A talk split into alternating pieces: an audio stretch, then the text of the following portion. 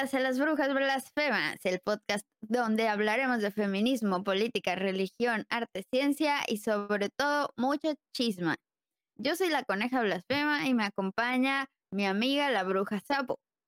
En el episodio de hoy trataremos de responder la siguiente pregunta. ¿Podemos ser víctima y victimario?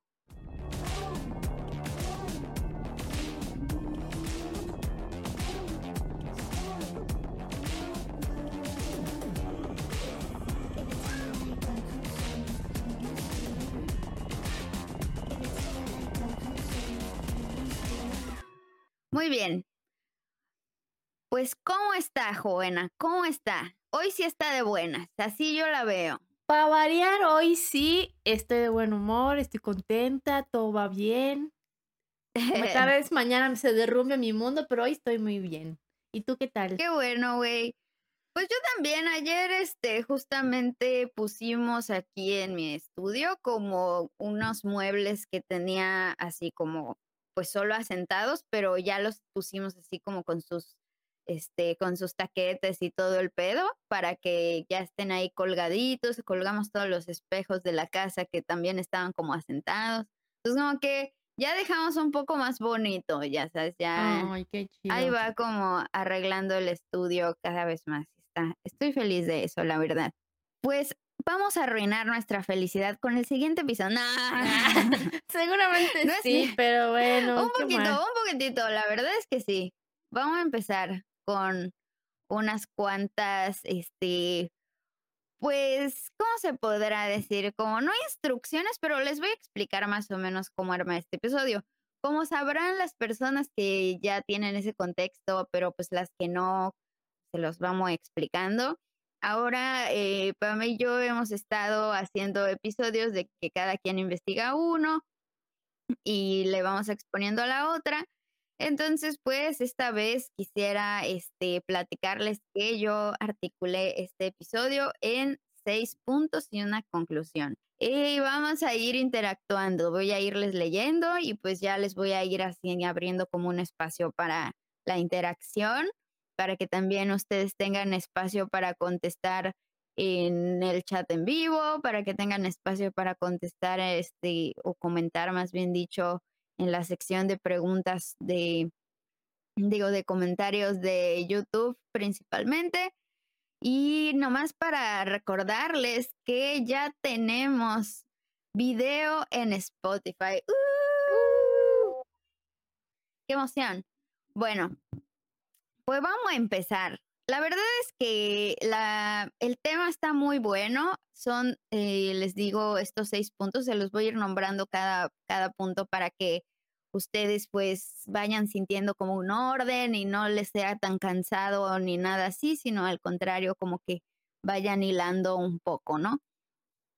Y bueno, la realidad es que no hay forma fácil de comenzar este episodio.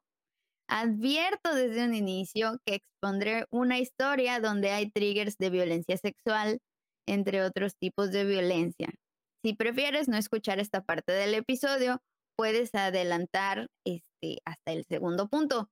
Entonces espero que podamos como señalarlo ahí de alguna manera, por si hoy no andan con el humor de escuchar algo así. Pues bueno, aquí vamos.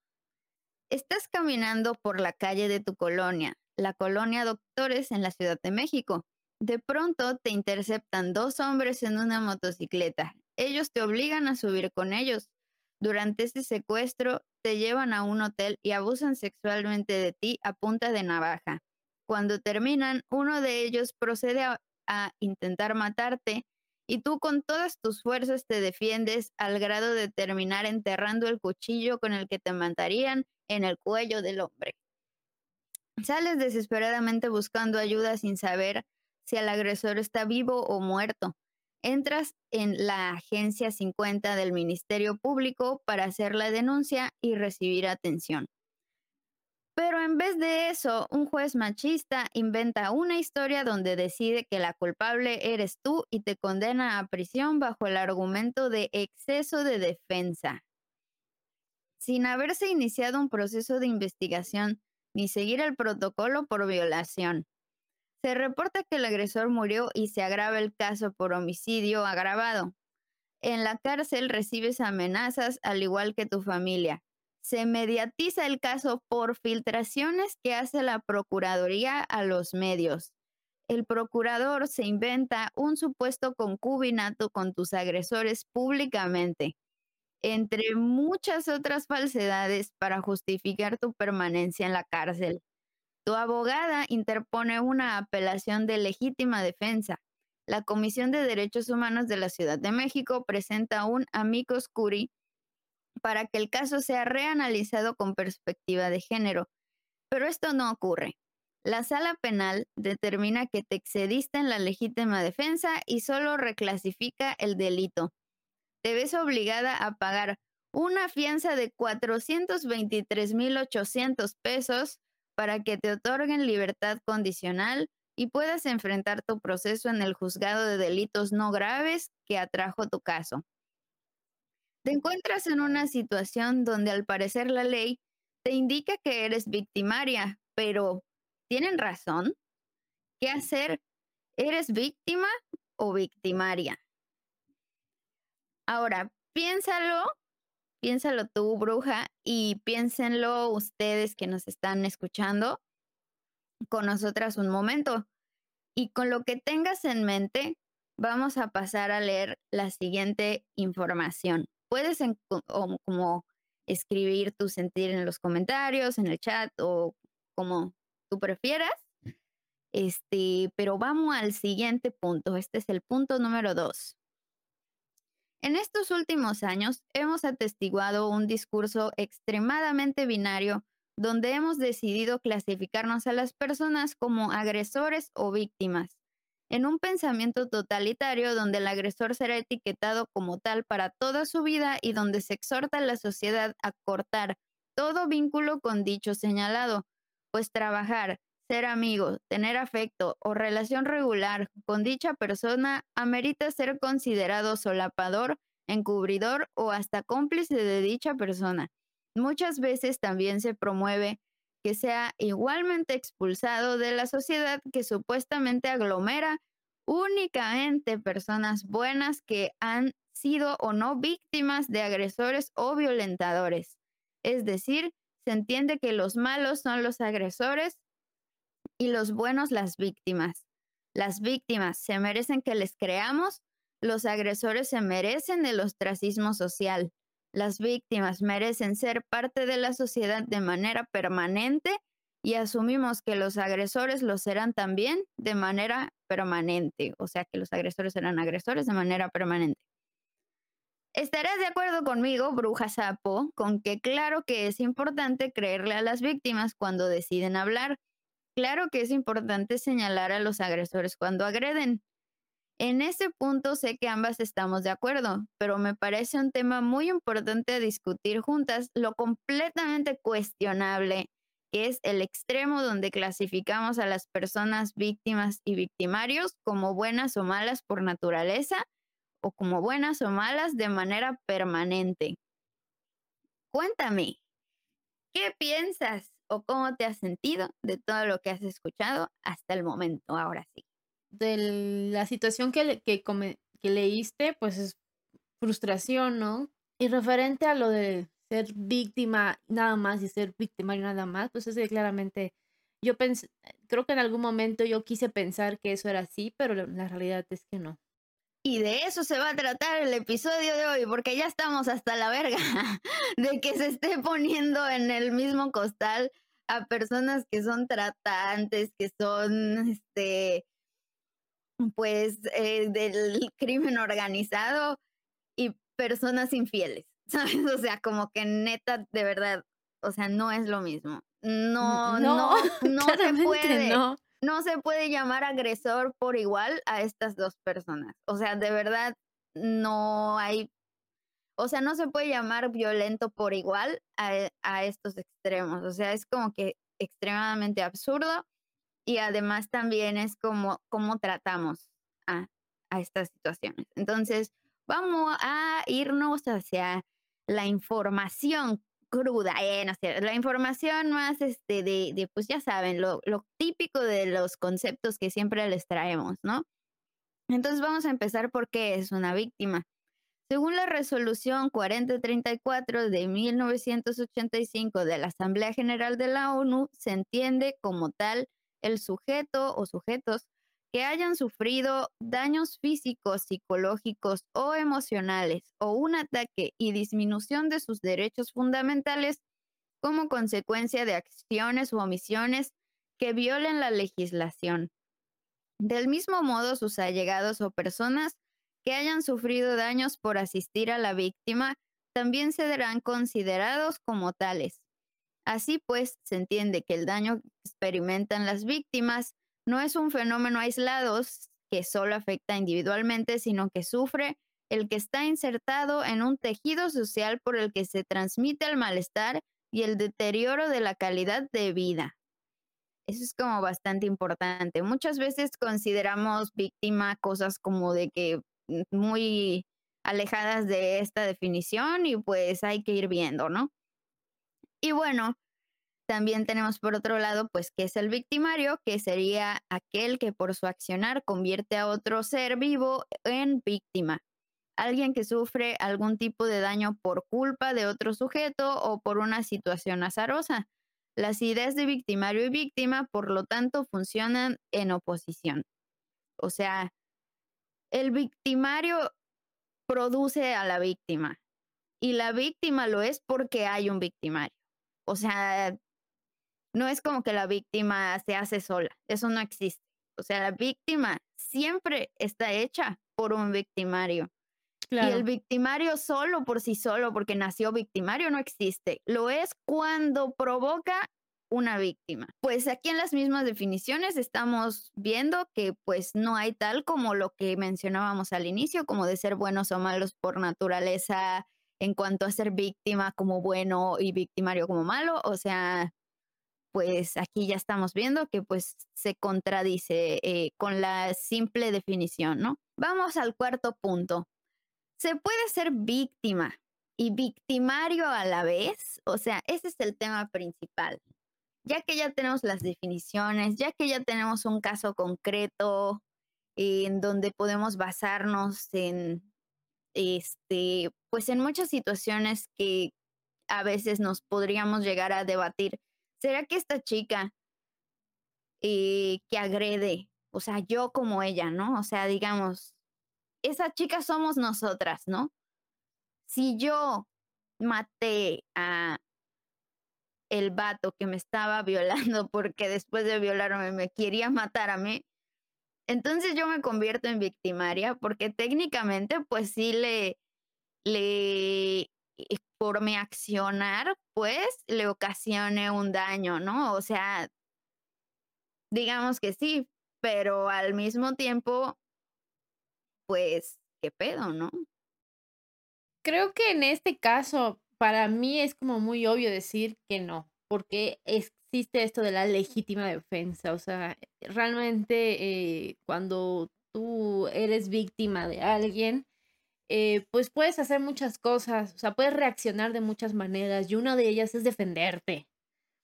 Sin embargo, en otros casos que son que pudiesen ser más complicados, eh, creo que sí pudiese una víctima convertirse en victimario. Vamos a, vamos a ir desglosando poco a poco esta idea con esto que les voy a ir aquí preguntando. Por eso les digo, esta vez quiero que sea mucho más interactivo. Son más preguntas que, que respuestas en esta ocasión para que ustedes también vayan y eh, creándose sus propios criterios a su manera. El ejemplo que mencioné es un caso real ocurrido en Ciudad de México en 2014. El nombre de la joven que vive esta serie de eventos se llama Yakiri Rubio. Después de exponerles las definiciones, quiero pues hacerles estas preguntas, ¿no? Lo primero pues es esto que ya te preguntaba, ¿no? Eh, ¿Es ella víctima? Digo, ella es ella victimaria y por qué? E, es que yo opino que ella no era victimaria. Ok. que, que, que, ella no, no dejó de ser la víctima, era la víctima defendiéndose. Y pues como ya comentaste, fue son, son los victimarios los que tienen la responsabilidad de, de, de crear a la víctima, por decirlo así, o, o, o, de convertir a una persona en su víctima.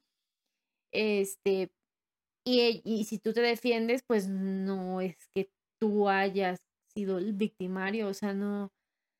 Sí se, sí, sí es más complicado que solo ser el victimario y solo ser la víctima, pero de plano, yo no creo de plano que se puedan girar así los papeles a la hora de defenderte de una agresión, porque eso sería además, quitarle la responsabilidad al, al victimario real y y revictimizar. además tenemos que no fue solo eso, porque ella fue a denunciar y ¿qué pasó?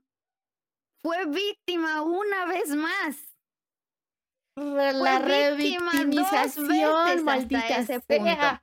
Sí, Y luego cuando la revictimizan y la meten a la cárcel, ocurren más, más victimizaciones todavía porque tenemos las amenazas que se describen y porque tenemos que filtran sus datos a los medios y los medios construyen una historia para una vez más revictimizarla. sí, Entonces es una víctima en múltiples formas, en múltiples maneras de ser víctima, de muchos tipos de víctima. Es víctima totalmente. no solo de sus perpetradores originales, sino que es víctima de la violencia institucional y es víctima de la violencia social machista que decide que pues fue su culpa. Entonces, Casual, pues es, casual. es una persona que, Me que cagan. pues es no solamente una víctima en su primera dimensión, sino que es un caso que ocupa diferentes dimensiones de víctima también. Sí, ¿Es posible que fuera víctima y victimario a la vez? Bueno, pues tú ya me respondiste que para ti no. no. Si la respuesta es sí, ¿cómo habría sido dicha transición? Y si la respuesta es no, ¿qué tendría que haber hecho Yakiri para hacer una transición hacia ser victimaria? ¿La victimaria de quién? ¿O no importa? Pues victimaria.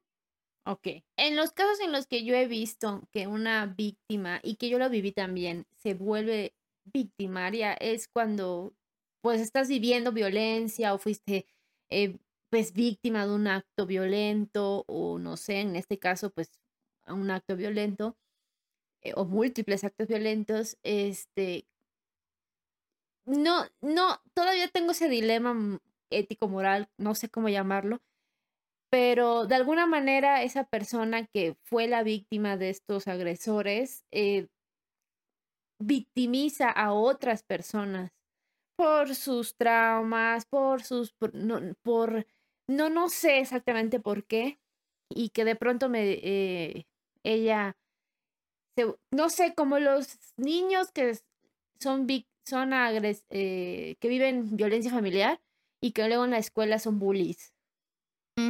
Ajá. eh, como que no, no saben manejar la situación, el estrés, o, o ve tú a saber y, y hacen, saber. y hacen víctimas a otras personas con las que conviven.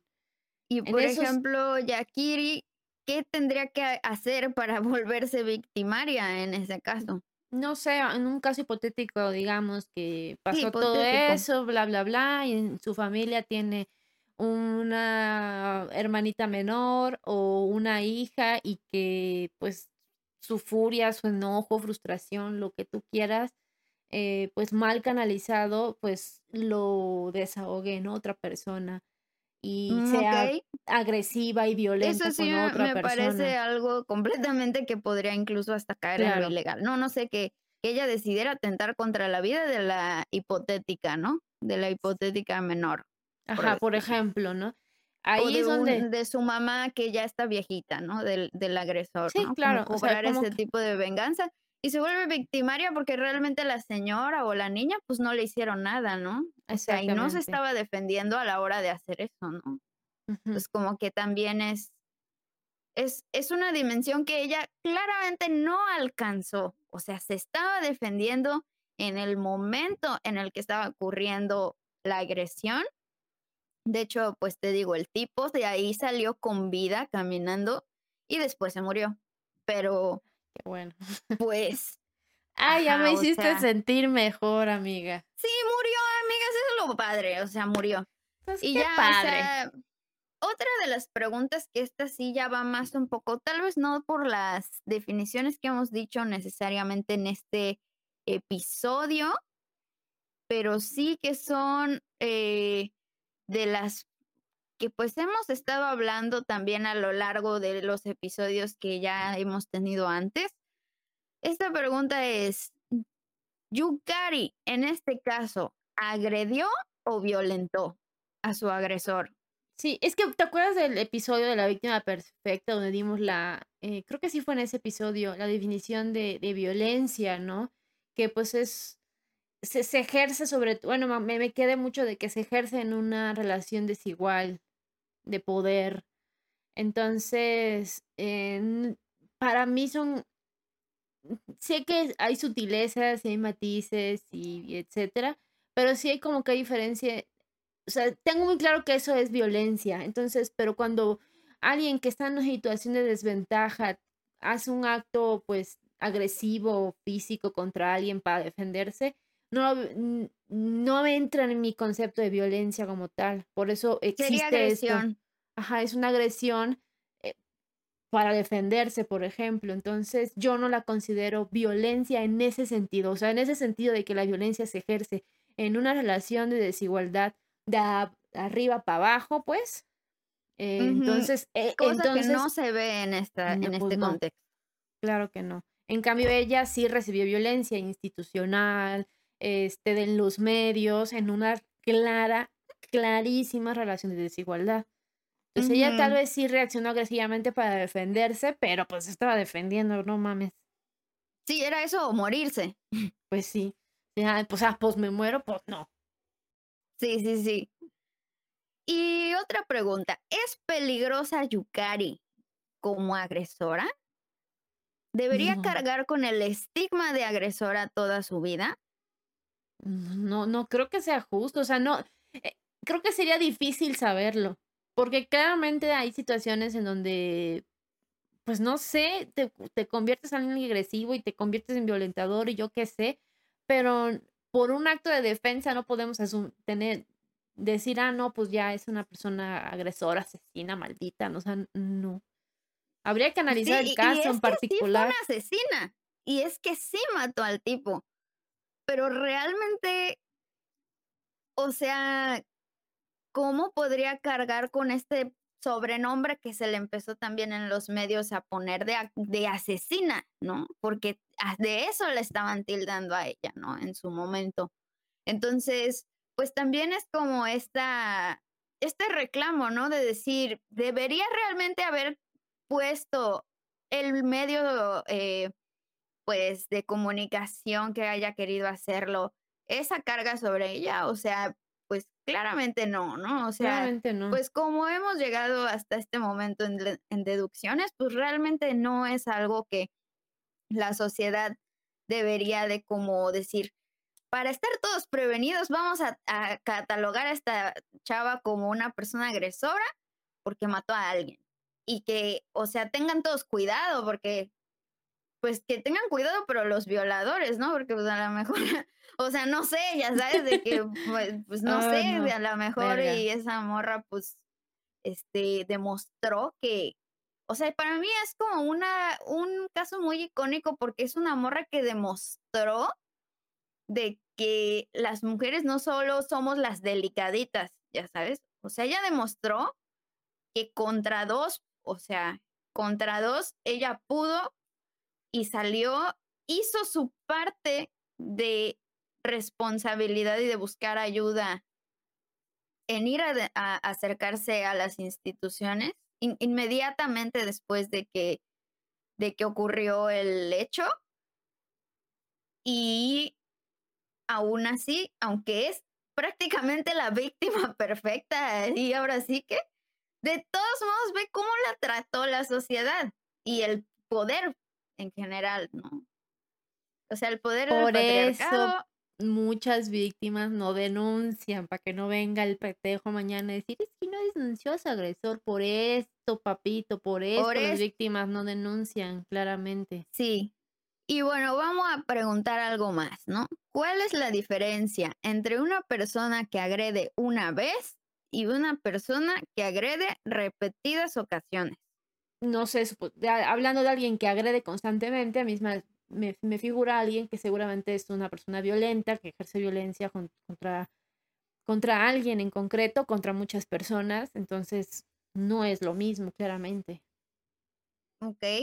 Pues vamos a quedarnos con esa respuesta y digamos, tal vez no hubiera una dimensión de poder, pero aún así, creo que sí dice algo que una persona tenga comportamientos agresivos repetidos. O sea, vamos a quedarnos ahí, así como puntito, un, un puntito ahí nomás. Eh, y vámonos al punto 5 ahora sí. Después de todo este montón de preguntas, vamos a pasar a que yo les platique un poco de unos ejemplos que hablan de estas transiciones de ser víctima a ser victimario, que son algunos ejemplos que yo hice hipotéticamente y hay otros ejemplos que son reales.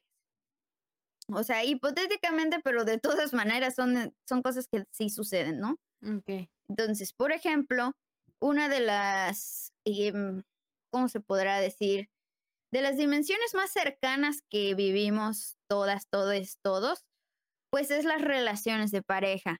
Yo creo que desde ahí podemos empezar para estar como que un poquito bajados de esa nube de superioridad moral donde luego creemos que somos del grupito de la aglomeración de los buenos y como que empecemos a como que decir, a ver, güey, ¿será? O sea que de verdad yo tengo que estar demasiado convencida de que de verdad yo soy buena, de verdad, créanme ya, o sea, como que no lo sé, sea, no lo sé, yo siempre voy a ser la víctima, yo jamás ha- haría, ¿sabes? O sea, como que conozco, yo conozco, conozco. No lo creo, no vaya, lo creo. No vaya a ser, no vaya a ser. Pero mira, ahí te va. Traje dos ejemplos aquí muy sencillos. En las relaciones de pareja vemos constantemente violencia, ya sea que por celos, estoy haciendo comillas, que por inseguridades, que porque así aprendí y así debe ser, que porque soy hombre y así somos los hombres, entre muchas otras excusas utilizadas para ejercer agresiones y violencias entre parejas. Ser víctima de una agresión dentro de una dinámica de pareja hoy en día es considerado algo grave, mucho más cuando esta agresión se da en espacios de desigualdad de poder. Entonces, ¿qué entonces podríamos llamarla violencia, ¿no? Como decíamos hace rato. Pero ¿en qué momento la víctima pasa a ser victimario? Un ejemplo de ello es cuando ocupamos nuestro estatus de víctima para manipular a terceras personas eh, como cuando prohibimos a nuestros cercanos tener cualquier tipo de relación con la persona que nos agredió en algún momento, ¿no? También nos convertimos en victimarios cuando ocupamos una ventaja estructural para regresar el daño que nos ha hecho, eh, que se nos ha hecho, pero a un grado más profundo. Este, y aquí les voy a traer dos ejemplos de eso, ¿no? De esto último que acabo de mencionar, pues como la típica pareja heterosexual que vive en la misma casa bajo el acuerdo de que el hombre provee la parte económica con su trabajo y la mujer atiende el trabajo del hogar. En algún desacuerdo, la mujer insulta a su pareja hombre y eso pues sí es considerado una agresión. Pero entonces el hombre, quien se mira víctima de dicha agresión, decide ejercer violencia económica contra esa mujer negándose a darle su parte correspondiente del gasto para la semana, en una demostración de poder por medio de la violencia. O sea, de que, ah, me vas a agredir, perra. Pues a ver quién te da de comer, estúpida. Dependes de mí económicamente. Y eso es, eso es, eras víctima y podías haber ocupado una decisión ahí y la decisión que, que tomaste fue convertirte en victimario. Sí, sí, sí, conozco muchos casos. Y esto es un ejemplo de preservación del poder. Y por el otro lado, pues tenemos esta situación. ¿Y sabes qué es lo peor? Que luego dicen, no, es que ella, ella, me, ella es la culpable. O sea, es como que además usan eso para eh, escudarse y, justificarse y es como... Y que todos digan, no, es que sí tiene razón porque ella le dijo que era un tonto, güey. Se merece no comer una semana, claramente. A huevo. o sea, ¿no? Eh, y pues esta otra cosa, ¿no? De que manipular a terceras personas, pues por ejemplo, un caso de dos, dos mujeres, ¿no? Vamos a, vamos a ponerlo equitativo. Podría pasarse de víctima a victimaria cuando una agrede a la otra y esta segunda ocupa ese estatus de víctima para exagerar y mentir sobre los hechos con tal de atraer la empatía de la sociedad y generar castigo social sobre su pareja tal vez no está ejerciendo una eh, jerarquía de poder en ese, en ese punto, pero sí se está convirtiendo en victimaria de su pareja porque pues va moviendo. Por qué, ya sabes, y vamos a vamos pensando esas cosas, o sea, vamos tal vez ahorita no las decimos, más adelante, pero vamos pensando en estos ejemplos y vamos como absorbiendo el por qué, por qué hay estos cambios, ¿no? O sea, por qué, que no necesariamente son con una, este, pues jerarquía aquí de, de poder. Vamos a hablar de otro caso igual que tiene un poco triggers de eh, situaciones de abusos sexuales, pero pues igual eh, voy a ser bastante, este, no específica en estos puntos, ¿no? Ok. Eh, el caso ya conocido de Jeffrey Epstein, ese caso pues que ya varia gente conocemos de un millonario estadounidense, si no se los medio cuento, que bueno, hay un documental en Netflix que lo explica a profundidad, pero pues el punto es que este tipo tejió una red de trata donde atraía con su poder y dinero a mujeres jóvenes vulnerablemente económicas, bueno, vulnerables económicamente, a su casa ofreciéndoles supuestamente un trabajo de masajistas. Las chicas eran engañadas ya que el supuesto masaje terminaba muchas veces en abuso sexual por parte de este sujeto. Evidentemente, Epstein es un victimario, pero lo interesante de analizar este caso es el modo en el que Epstein conseguía que más y más jóvenes fueran captadas él le pedía a las mismas jóvenes traer otras amigas para trabajar. Eventualmente muchas de ellas fueron abusadas, mientras que otras estaban siendo recompensadas por captar víctimas nuevas. Muchas veces las captoras habían sido víctimas de Epstein, pero a cambio de dinero se corrompieron y decidieron participar en la red de trata, es decir, obtuvieron un beneficio por su cooperación. En este caso, podría decirse que sí fueron víctimas, pero también fueron victimarias. Es... Y lo, lo bueno de este caso es que Epstein ya se murió. Eso también, mm, uno menos. ¡Ay, qué la verdad, padre! La verdad es que no me alegra mucho la forma en la que se murió, pero pues ya se murió, que chingue su padre, ya en el infierno no Mira, no se le va a quitar lo muerto. lo muerto no se le va a quitar, como diría Isma. y bueno, ¿no? Pues este tipo Epstein pues fue arrestado el 6 de julio del 2019 por cargos federales por tráfico de menores en Florida y Nueva York y pues se suicidó, entre comillas, en la cárcel. Un suicidio muy extraño y curioso. Pero bueno, de nuevo aquí vamos a quedarnos con esta transición que vemos, no en él, porque él pues jamás transicionó, él o sea, y ahí también vemos, ¿no? Cómo es un agresor y otro agresor. O sea, cuáles son las diferencias entre uno y otro.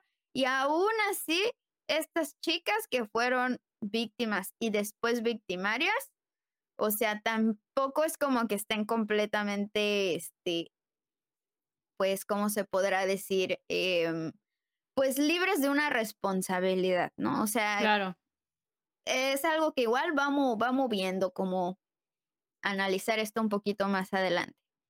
Otro punto que igual es interesante es el de las pandillas violentas. Existen todo tipo de pandillas en el mundo, una de ellas más violentas que las otras. Especialistas han determinado que estas agrupaciones se construyen para brindarse protección incondicional mutua. Pero protección de qué, hermanas? ¿Protección de qué? Uno se preguntará de qué se está protegiendo este grupo de chamacos de 17 o 16 años. Pues de un entorno violento. De la Sur 13 no vas a estar hablando. Muertas bueno, vas a quedar, ¿no es cierto? El borren. se siente un saludo a la Sur 13. Blasfemen. Eh, bueno, en un entorno eh, violento, eh, pues como es el que vivimos en la actualidad, por ejemplo en Latinoamérica, es que estas personas se mantienen víctimas de la delincuencia de otras organizaciones o agrupaciones que no son solamente pandillas, sino también como de policía corrupta organizada, carteles de drogas, entre otros tipos de grupos peligrosos. Estos chicos o chiques o chicas son víctimas o victimarios. Probablemente sean ambas al mismo tiempo, dependiendo del caso. Y aquí les dejo de nuevo la pregunta de qué depende. O sea, ¿de qué depende? ¿Cuál es el... A ver, explíquenme. Porque víctimas sí son. O sea, víctimas somos de un sistema violento, corrupto y que nos, o sea, nos está produciendo como víctimas. O sea, eso es algo importante de que sepamos porque también es algo que vemos en el caso de Yukari. En el caso de Yukari también vemos como el mismo sistema político que pues, se supone que es el que contiene el poder para que estemos seguros, seguras y todo, pues es el mismo sistema que nos violenta para producirnos como víctimas. ¿Ok? Pues ahí vamos. Y la última, pero para mi gusto, la más interesante de todas son las organizaciones coercitivas. Esa madre es así, ahorita no vamos a clavar en eso. Uno de los análisis más controversiales e interesantes es el de las llamadas organizaciones coercitivas.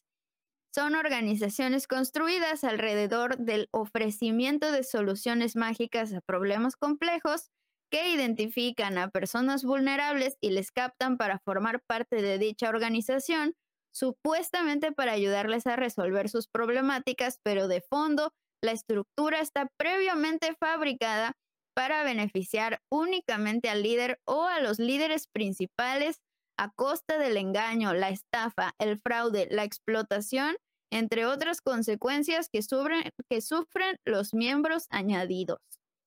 Espero que haya quedado claro y si no, ahorita vamos viendo. En este caso, podríamos también destacar que cualquier persona, cualquier persona podría ser una víctima y no saber que lo es. Pero también, y que es aún más problemático, podría ser victimario y no saber que lo es. Literal, cualquier persona, hermanas, aquí ya, o sea, tiramos la pregunta por la ventana, ya. Y vamos viendo porque ahorita les vamos a ir así poniendo aquí lo ejemplo para que se vaya viendo. Pues todos hemos sido vulnerables o somos vulnerables en algún área o momento de nuestra vida, pues ya sea por problemas de salud física, psíquica, económica, social, económica, etcétera, y pues estas organizaciones lo identifican y son capaces de, con mentiras, pues aprovecharse como de ya sea la desesperación, la simple búsqueda de una respuesta, este, etcétera, ¿no? No podemos estar prevenidas o prevenidos de que nos engañen, o sea, eso es algo que va a pasar, que pasa, o sea, nos pasará y nos puede estar pasando justo ahora y no lo sabemos, ya sabes. Entonces, pues es algo que es como inevitable. Es bastante interesante ese punto, ¿no? Entonces, ya que hemos hablado de esto, pues me gustaría que tú y yo expongamos casos concretos que conozcamos para pues ejemplificar el dilema de la responsabilidad de las víctimas al convertirse en victimarios. ¿Qué factores son los que tendríamos que considerar al diferenciar una víctima que se defiende legítimamente, por ejemplo, de una víctima que se convierte en victimaria? Y pues para empezar, yo estuve como investigando em, pues con Pablo Salón, porque él es el que más eh, nos ha enseñado sobre lo que son las sectas eh, coercitivas, como le llamaban antes, o las organizaciones coercitivas, como es el nombre correcto ahora, ¿no? Este, pues uno de los casos que yo vi son de un coach que él, pues sí menciona que, que pues estaba divorciado y que pues estaba como en ese punto de quiebre emocional y de repente como que pues uno de estos grupos de coaching pues lo invita a participar dentro de sus filas. Entonces, pues, digamos que aquí en esto voy a ir describiendo los pasos en los que se va como que dando esta transición de él en específico, de este ejemplo en específico. Dice, entras por una necesidad, o sea, y él lo define como todos queremos ver la magia, o sea, todos queremos ver la magia. Ese es su principio, o sea, le dice Pablo, ¿por qué entraste? Y pues le dice así como varias razones, pero para mí me quedó grabadísimo de que él dice, es que todos queremos ver la magia. O sea, si él me está diciendo de que aquí en este grupo va a pasar tal y tal y tal, increíble, maravilloso, magnífico, me voy a convertir en mejor ser humano de lo que ya soy, a partir de esta crisis que estoy viviendo, pues yo le voy a creer porque quiero ver la magia, quiero ver pasar esa magia, ¿no? Quiero ver cómo me convierto en eso que me está prometiendo. Entonces te prometen que con su conocimiento o con su servicio o lo que sea, pues vas a lograr eso que, que sería como la solución mágica a un problema complejo.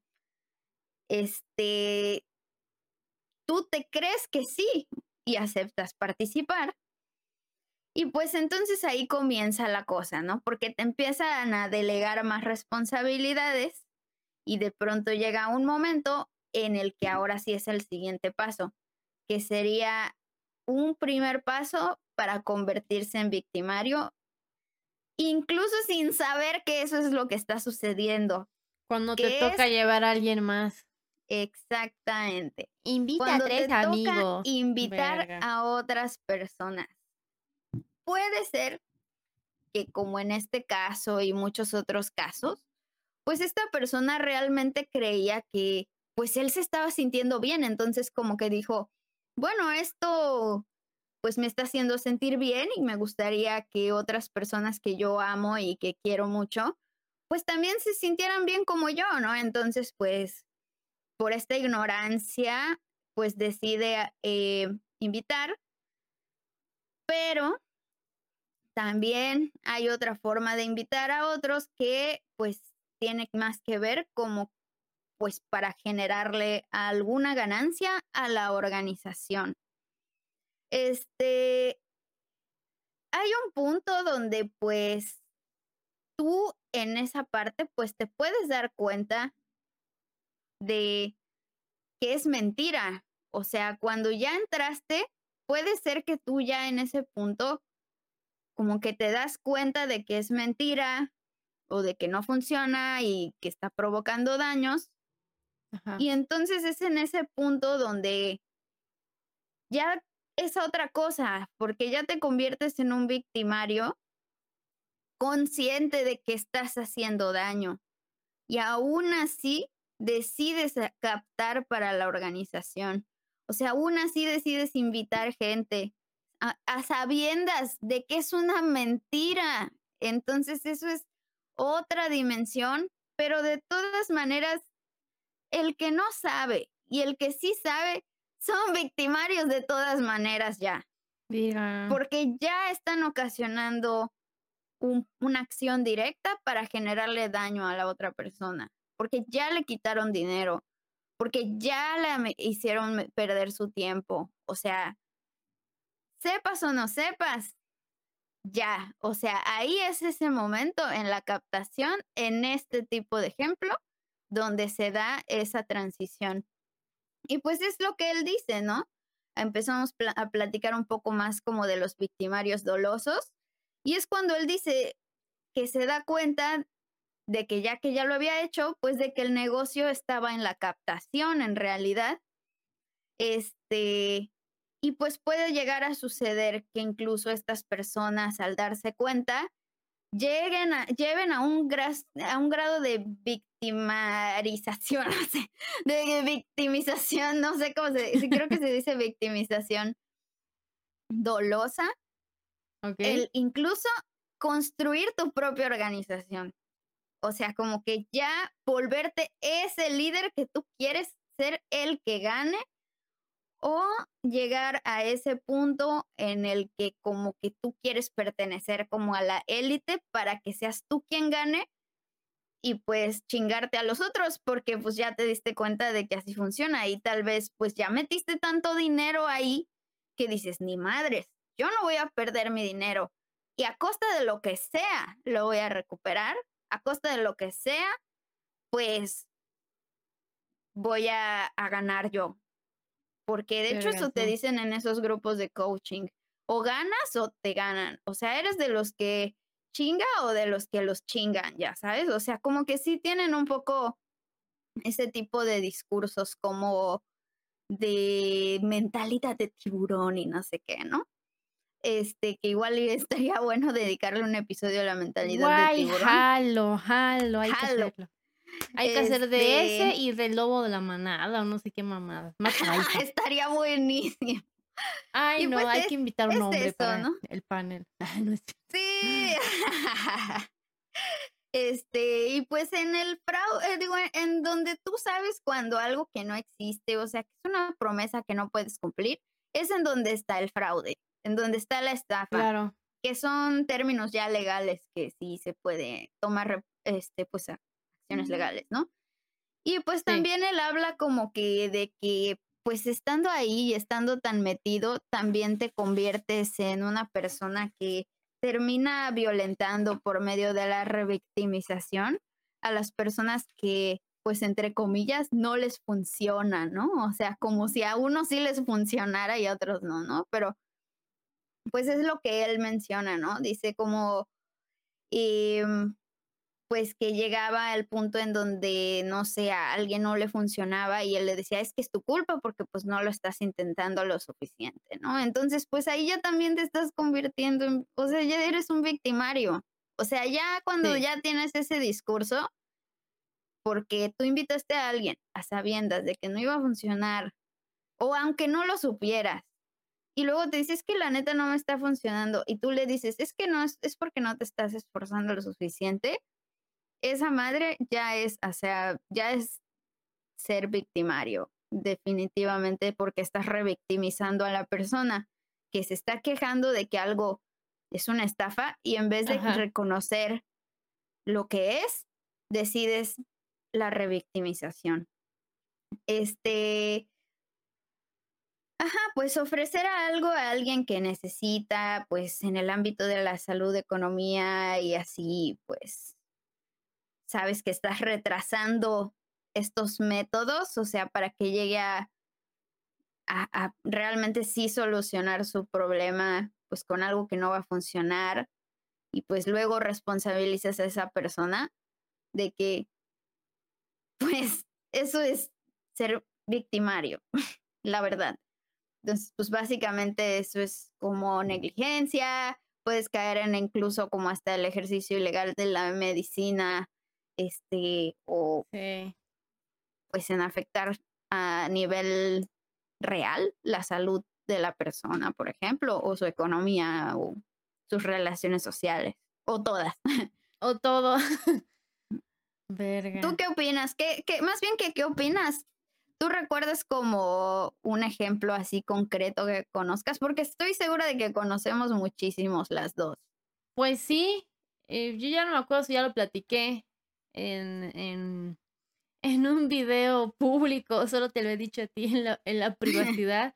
También creo que a Bobby ya se lo, platiqué, en, la chisma que ella lo platiqué. Este, en Mérida, eh, yo fui a una entrevista de trabajo que no era una entrevista de trabajo, era una estafa, pero yo no sabía que era una estafa cuando hasta que ya les había dado mi dinero.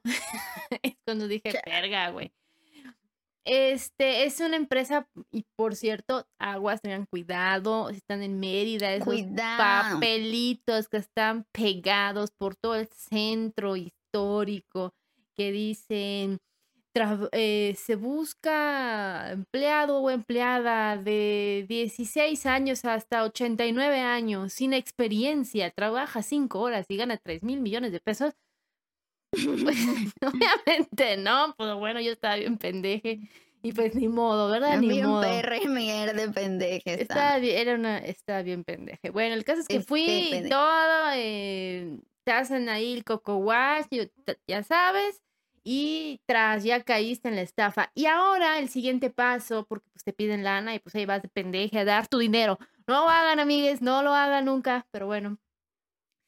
Y el siguiente paso era que ya por fin, dices que pagabas para que te contrataran. O sea, ve el grado de pendejes pero bueno, se lo estoy compartiendo para que neta no lo vayan a hacer, no lo vayan a hacer. E, es, es como este autovictimaria. Fuiste tu autovictimaria. No, no es cierto. Algo así. No, no es cierto. Bueno, el caso es que luego ya dije, bueno, al menos ya voy, ya voy a tener trabajo, ¿no? Para recuperar mi inversión, entre comillas, inversión. Este, y el trabajo era ir a pegar papelitos al centro, amigos. Entonces dije, ¿sabes qué? Ya perdí mi dinero, ya a la chingada, yo no voy a hacer esto, no voy a, a, estafar hacia otras personas. Entonces, me acuerdo mucho de eso porque, pues claramente me sigue doliendo ese dinero que perdí a lo pendeje, este, mierda, perre, vergue. Y pues hasta ahorita lo pienso, chinga, ¿cuántas pizzas no me pude haber comprado? Pero bueno. Hasta una para la coneja blasfema me hubiera les invita. Ah, no, no, no. Pero no, miedo, perra. Pero, Pero o sea, ajá, ah, este es un ejemplo de que eh, diferente porque, aunque es propio, pues tomar la decisión de, ok, ya me, ya, ya fui, ya, ya fui la, la víctima, me estafaron mi dinero, pero no voy a hacer lo mismo. O sea, no voy a, victimizar a otros. Podré ser este, sentirme una estepe de, pero jamás ser una culere. Exactamente. Soy un estepe de pendeje, pero no una mierda perre vergue. O sea. No, no, no, no pude. Me dio coraje, lloré ese dinero porque, pues, no pues mames. Pero sí fue así como de, no, yo no voy a hacer esta mamada. Y también otro trabajo que tuve que se estaba poniendo como raro me salí porque dije no voy a estafar a la banda, Nel. Entonces, pues es un ejemplo de que, pues sí te pueden ver la cara de pendejo, pero no quiere decir que le veas la cara de pendejo a los demás. Eh, o sea, algo importante de destacar ahí, o sea, de que sí valido tu emoción de estépede, pero, o sea, la cosa es que justo eso es un punto importante porque muchas veces cuando somos víctimas de este tipo de organizaciones coercitivas, eh, nos sentimos así, literal. Yo también me sentía así porque yo también estuve en una de estas agrupaciones de coaching. Estuve ahí porque... Pero no les diste tu dinero. No, el mío no, mi mamá les dio el suyo. muchísimo, muchísimo dinero les dio. No, no, no. Sí, fue horrible, pero ajá, o sea, es que sí, obviamente, pues si no, ¿qué me iban a, que, que pensaban que es caridad? Obvio no, es de cobra. Pero, o sea, la cosa es esa, ¿no? De que la neta, o sea, yo saliendo de ahí sí me sentía muy estepe de cuando ya me di como cuenta.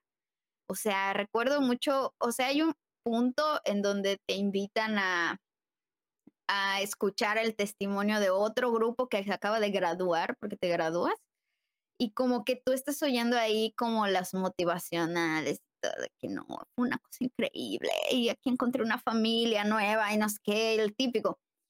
Eh, y yo cuando estaba en mi momento de eso, de graduación, yo me sentí una maldita estafadora, así como de que es que, güey, ya que ya lo viví, ya que ya supe qué es, porque yo dije, me vale verga, porque miren, yo entré a esa madre porque estaba en depresión extrema. O sea, ya había ido a psiquiatra, ya me había dado de alta para que fuera con psicólogo, iba con psicólogo y como que no era suficiente para mí, no me estaba ayudando lo suficiente.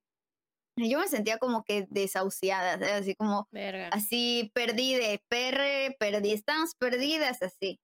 O sea, ese fue mi punto de vulnerabilidad del cual ellos se agarraron. O sea, y el tuyo pues fue de la situación económica, ya sabes. O sea, como que estoy buscando trabajo. Quiero encontrar un trabajo. No es como que dijiste, tengo muchísimas ganas de meterme a un trabajo donde no me paguen y más bien me estafen. Estaría padrísimo. Ya sabes, que Ay, qué padre. de güey. Pero realmente haberse metido en un trabajo, pues supuestamente para ganar dinero, porque se supone de que de eso se tratan los trabajos, pues creo que es la cosa como más normal y esperada del universo.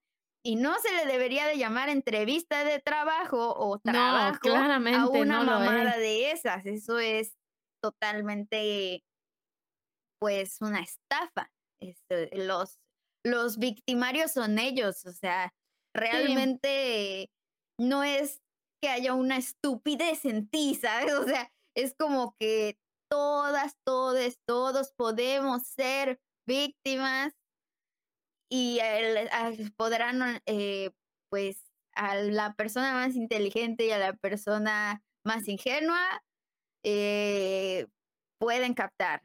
A la que tiene más varo, a la que tiene la mejor familia, a la que tiene la mejor salud, o sea, de verdad, cualquiera se pueden agarrar de lo que sea. Entonces, pues. o sea, yo, sí me sentí muy, muy, muy, muy estúpida, pero, o sea, ya después de analizarlo años después, todo fue una, o sea, todo estaba planeado y era súper coercitivo, o sea, de manual, como diría el tamaño, de manual, así, cabrón, cabrón. Y habían tanto personas más jóvenes que yo, a personas muy grandes que tenían mucha necesidad, muy cabrona, y esta banda, hija de la de su perro padre. de su victimario padre. Sí, de la verga. Sí, pues es que es justo eso. O sea, para mí eh, es importante expresarle así a la comunidad blasfema eh, que pues realmente no es su culpa si alguna vez cayeron en algo así, en una organización coercitiva, y no por haber caído en algo así, son estépedes. Tal vez sean estépedes porque son los victimarios de otra persona. A lo mejor por eso sí son estépedes, pero pues por haber caído en algo coercitivo que está literalmente organizado, previamente planeado para que alguien caiga. O sea, es como que vayas por la calle y hay una pinche cacho de piso que alguien puso una manta que era del color del piso igualita y obviamente como está camuflajeado, pues tú no lo viste y te caíste en el puto hoyo, pero pues es porque evidentemente debería de haber un piso ahí, ¿sabes? O sea, eso decía piso en todas sus letras y, y, caíste, ¿no? O sea, es a lo que voy, ¿no? Como que, pues por ejemplo, este tipo de cosa de coaching, sí tenía muchas red flags así, de, por todos lados. Sí. Eso tenía también, muchas red pues flags. Una no pero sabía. yo no fui capaz de verlas. Yo tampoco. Y Las vi ya cuando era tú muy, muy tarde y fue como verga. Sí, o sea, justo hay algo que regresamos al primer punto. O sea, entras por una necesidad.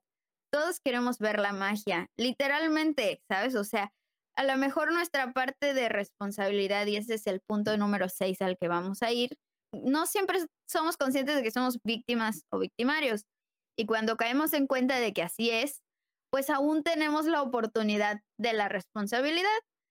Como víctimas, muchas veces nos encontramos pues bajo coerción, por ejemplo, donde no se nos permite una actuación responsable sin que existan consecuencias.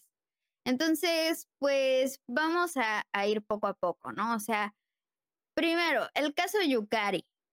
Yo voy a traer así como esta digamos, como lectura de, de cómo Yukari se hizo responsable en su caso. Y luego vamos a ir citando los demás casos que expuse a lo largo del episodio para que pues vayamos nosotras, nosotras, nosotros eh, diciendo cómo aquí hipotéticamente o de manera este, eh, de la realidad eh, ocurre la responsabilidad ¿no? en este tipo de, de casos. Pues primero como víctimas, o sea, una cosa es hacernos responsables como víctimas y otra como victimarios, pero en el caso de Yukari como víctima, pues Yukari, digo Yakiri más bien dicho, Yakiri luchó por una completa absolución de los cargos y una completa libertad. Buscó que se le otorgara justicia, donde se persiguiera a los verdaderos victimarios y se asegurara la ley de que ella estaría a salvo al igual que su familia. Esa es, eso, para mí Yukari es un, es un ejemplo de responsabilidad muy, muy fuerte porque ¿qué hizo ella? O sea, cuando su vida corrió peligro, su responsabilidad fue, me defiendo hasta la muerte, perros, y me vale verga. O sea, y ni siquiera se aseguró de que el güey esté muerto, o sea, solo se aseguró de poder huir. Eso fue lo más responsable que ella hizo. Segunda responsabilidad fue denunciar. Eh, no todos tienen que denunciar a fuerza. No, no es que ese caso sea la forma en la que las víctimas deben actuar, no. Nomás estoy diciendo que ella es sumamente responsable, porque ella fue a denunciar en cuanto se pudo liberar. Fue a pedir ayuda y a denunciar. Siguiente, cuando fue revictimizada una vez más, ella buscó la ayuda para contar la verdad y para buscar justicia para ella y para otras mujeres.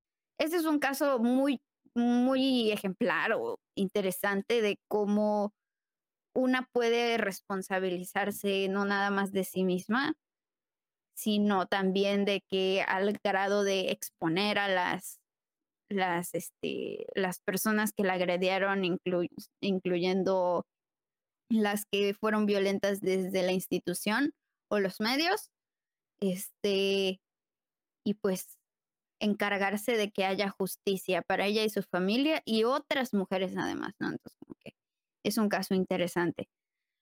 Luego, pues vamos a platicar un poco sobre los casos de las parejas que, que acabo de mencionar hace rato, ¿no? Habían dos casos.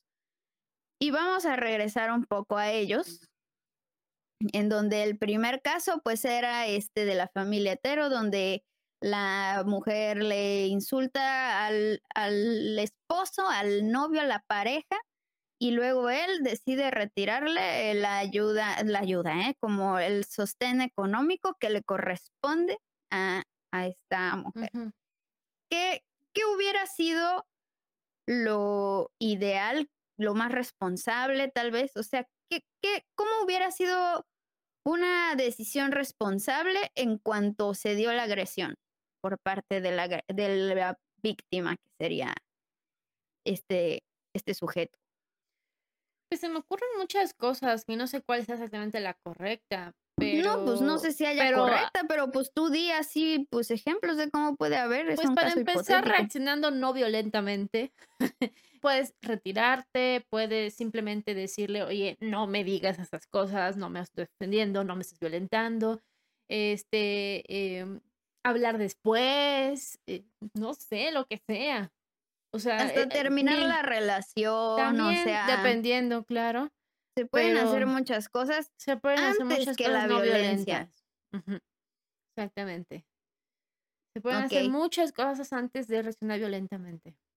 Y lo mismo creo yo aplicaría a este segundo caso, que es de una mujer que este de nuevo eh, agrede a, a su pareja y entonces esta pareja decide como exagerar y mentir sobre esta para obtener la empatía de la sociedad y que generar un castigo social hacia su pareja. Entonces, ¿tú qué pensarías que sería mm, la cosa más responsable o una, o una acción responsable que la primera pareja podría haber hecho frente a esta agresión, que tal vez no es este, algo violento, pero que sí es o sea, violento desde un ejercicio del poder, pero que sí es una agresión. O sea. Te voy a dar la misma respuesta. Cualquier cosa que no sea violento. Es que es, es tan fácil no ser violento. Está fácil, no sé. para no ti, güey, para el resto de la gente, aparentemente no, no. no, no, ahorita, bueno, no, no es, no es tan fácil, pero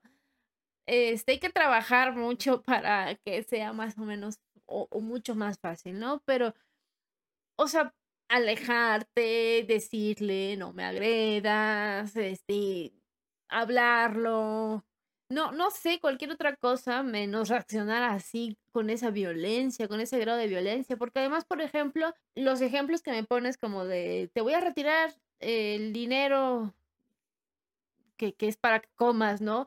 O te voy a mm, hacer una campaña de difamación, pues son respuestas como muy frías y calculadoras y muy planeadas, ¿no? También puede darse el caso de que reacciones con otra agresión y tampoco esté bien. Sí, no, o sea, es que hay gente que realmente tampoco es como que lo haga con tanta planeación, pero que de por sí se victimiza mucho, ya sabes, o sea, que de por sí es como una actitud que ya maneja casi automáticamente como de estar manipulando a la gente, ya sabes, o sea, Sí. por eso te digo que una acción repetida de agresión, aunque no sea con una intención de, ah, quiero este, como que hacer una jerarquía de poder aquí, pues sí tiene algo ahí de, de observable, ya sabes, o sea, de que observar esos patrones de comportamiento es importante porque tal vez no siempre todo viene de un querer establecer el poder eh, No. de alguien como que sea de, no sé, de una clase social sobre otra o algo así en este tipo de jerarquías de poder. Pero sí eh, tenemos muchas veces nosotros como humanos, pues, problemas emocionales, ¿no? Ahí atorados con los Sí. que, pues, tenemos que aprender a, a, este, pues, a lidiar, ¿no? También. O sea, hay veces que hay gente que tiene mucha tendencia a ser muy mentirosa, hay gente que tiene tendencia a ser muy manipuladora, gente que tiene tendencia a ser muy controladora, etcétera, ¿no? Entonces, si tal vez no lo hace desde un ejercicio de, de de- poder como de un poder por medio de una jerarquía de estas, este, como estructurales que ya conocemos, pero de todas maneras es violento, ya sabes, porque pues de todas maneras termina victimizando, o sea, generando una víctima y convirtiéndose en victimario. Es como que es independiente de las jerarquías de poder sistemático que, bueno, o de los sistemas de opresión que vivimos también, ese tipo Ajá, de hasta cierto conductas. punto, sí. Bueno, pues también tenemos este caso de cómo podrían haber actuado de manera responsable o qué hubiera sido lo más responsable posible que hubieran hecho, pues, por ejemplo, las víctimas que se generan en este caso de Epstein, ¿no? O sea, algo responsable para mí al menos es buscar ayuda psicológica, eso me parece algo responsable. No es que lo deban de hacer, ¿no? Como de que si no lo haces, ah, eres una estúpida. No, no, no, no, no, me refiero a cómo puedo ser responsable para algo que ya me pasó, que sí estuvo de la verga, que sí es injusto, que sí está mal. Pero ¿y luego qué voy a hacer yo? Porque, o sea, mi salud está ahí siendo afectada, o sea, mi, mis pesadillas están ahí, ¿no? O sea, se genera estrés postraumático, un terror, ¿no? O sea, se generan cosas y ya está pasando, o sea, ya está pasando. O sea, ya no queda de que, no, pues lo mejor es que no hubiera ido, ¿no? O sea, pues eso no se puede, o sea, ya fuiste, ya pasó, ya tú pensaste que de verdad era un trabajo de masajista y sucede que el tipo no era cualquier tipo, era un tipo hiperpoderoso y que ahora hizo un abuso contra ti y pues se sabe que pues la que tiene la persona que tiene más dinero normalmente gana los juicios en Estados Unidos, ¿no? Entonces mm, es como muy muy difícil esa situación. O sea, es una situación muy muy muy este complicada de hacer, como por ejemplo lo que hizo Yukari de ir y denunciar y así como pues estas chicas tienen un sistema muy distinto también encima, que pues también está de la verga un poco por esas otras razones, pero pues por ejemplo algo que me parece responsable hacer antes que convertirte en una victimaria e ir a capturar más morras, pues es como, por ejemplo, atender pues algo psicológico, ¿no? Para, para empezar, ¿no? O algo así, contárselo a alguien de confianza, ¿no? O sea, como que siento que hay muchas cosas que se pueden O hacer. alejarte, irte, Alejarte tratarte de, lo de- más que puedas. en la medida de lo claro, o sea, No captar gente es como que la, la diferencia entre, o sea, ya cuando ya empezó una víctima a captar otras, o sea, ya. Y de hecho las chicas que, por ejemplo, no fueron víctimas, pero sí captaron, también son victimarias. O sea, tal vez no sabían en lo que estaban metiendo a las otras. claro, claro. Pero por el hecho de captarlas, se convierten en victimarias, pues, ignorantes, como decíamos hace rato, ¿no?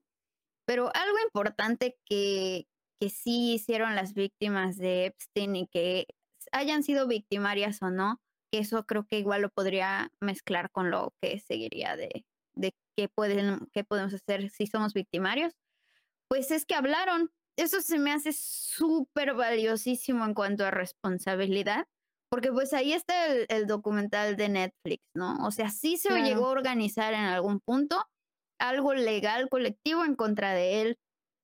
Sí se hizo, sí se hizo material, pues, por ejemplo, filmográfico para exponer a este sujeto, ¿no? Eso se me hace un medio muy responsable de actuación para pues resarcir la justicia, para reparar a lo mejor en cierta medida el daño que fue causado, etcétera, ¿no? Entonces, pues básicamente también les tengo que reconocer esa parte responsable.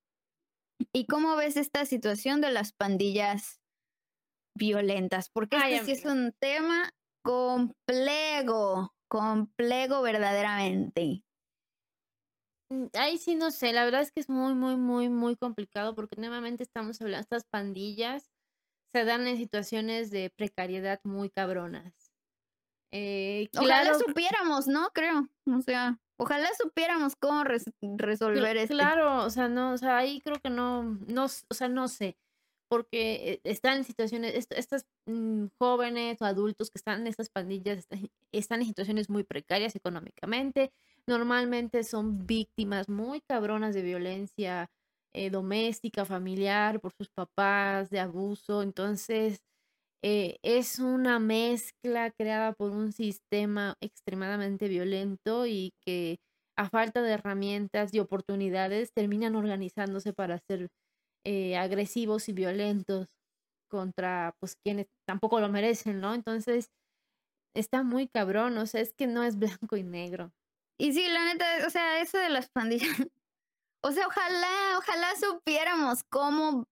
O sea, es algo que enfrentamos diario, ya sabes, de que cuánta gana no me da de hacer una pandilla violenta con la cual salir todos los días y que nunca me acose ningún güey en la calle, ya sabes. O sea, de que ojalá, o sea, de hecho, solo cuando voy con mi pareja, pues me acosan menos o casi no me acosan. ¿sabes? Entonces, como que, ah, excepto si mi pareja es mujer, entonces me acosan como el doble, ¿no? Entonces, sí es así como de que, pues algo que ojalá a mí me encantaría dejar de ser víctima todo el tiempo de lo que ocurre allá afuera o pues yo creo que lo más responsable que yo puedo hacer como víctima de este sistema violento, pues es, por ejemplo, este proyecto de las brujas blasfemas que hacemos juntas. O sea, creo que es de las cosas más responsables que podemos hacer al respecto. El, de nuevo, ¿no? Como hablar, o sea, hablarlo, decirlo, que no se quede como que, ay, no, no, no, no, no, no hay que hablar, no hay que hablar, ¿no? Porque eso es como darle más poder, o sea, Sí. a, a- a esta situación. eh, pues no votar por gente corrupta, no lo sé, o sea, es muy No, pues difícil no, no, hacer no, esto. ¿por quién vas a votar? O Chin, sea, no, ¿por es muy, es muy, o sea, por ese lado dices como no, o sea, ¿cómo puedo responsabilizarme en ese punto, no? O sea, como que está muy entre la Claro. espada y la pared una. Eh, pero pues también, por ejemplo, tejiendo redes de apoyo entre mujeres, eso se me hace algo muy importante. Tal vez no somos una pandilla, pero sí somos como un grupo ahí que pues sí tiene sus pedos y todo lo que quieras, pero pues hay otros, otras fracciones de estos grupos feministas que, por ejemplo, sí están haciendo, o sea, hemos llegado a hacer cosas por las otras, ¿no? A lo mejor hasta solo hacer, eh, pues, arte es también como otra forma de hacernos responsables, ¿no? O sea, claro. Y eso me parece algo bueno, ¿no? De que sí, pues víctimas somos porque pues ya nacimos aquí, ya estamos aquí y hay que reconocerse como víctima de esto porque si no nos queremos reconocer como víctimas, entonces es como que prácticamente callarnos respecto a que un victimario está construyendo víctimas, ya sabes, que es este mismo sistema. O sea, es como si le dijéramos a Yukari, no, no, no, pero tú no digas nada, ya quédate en la cárcel, o sea, ya, ya sabes, no, no mames, ¿no? O sea, ella tuvo que reconocerse como víctima y no la degrada ser víctima. Pues muchas veces como sociedad creemos que está mal eh, ser víctimas, o sea, en el sentido de que, ay, no aguantas nada, tú todo eres víctima, ya sabes, o sea, como de que, ay, pues es que todo el tiempo se hace la víctima y es como que, pues, como lo que decíamos en el episodio de la víctima perfecta, pueden irlo a ver, o sea, no todo es como que hacerse la víctima, ¿no? A veces sí somos víctimas legítimas, ¿no? Como lo que estaba mencionando Yukari, ¿no? O sea, hay veces que sí eres una víctima legítima y tu parte responsable, pues para empezar, consiste en, reconocer y exponer por qué o bajo qué argumentación eres una víctima para que luego pueda repararse el daño que se te hizo, ya sabes, o sea, para que después haya una consecuencia, ¿no? Eso creo que es un, punto importante.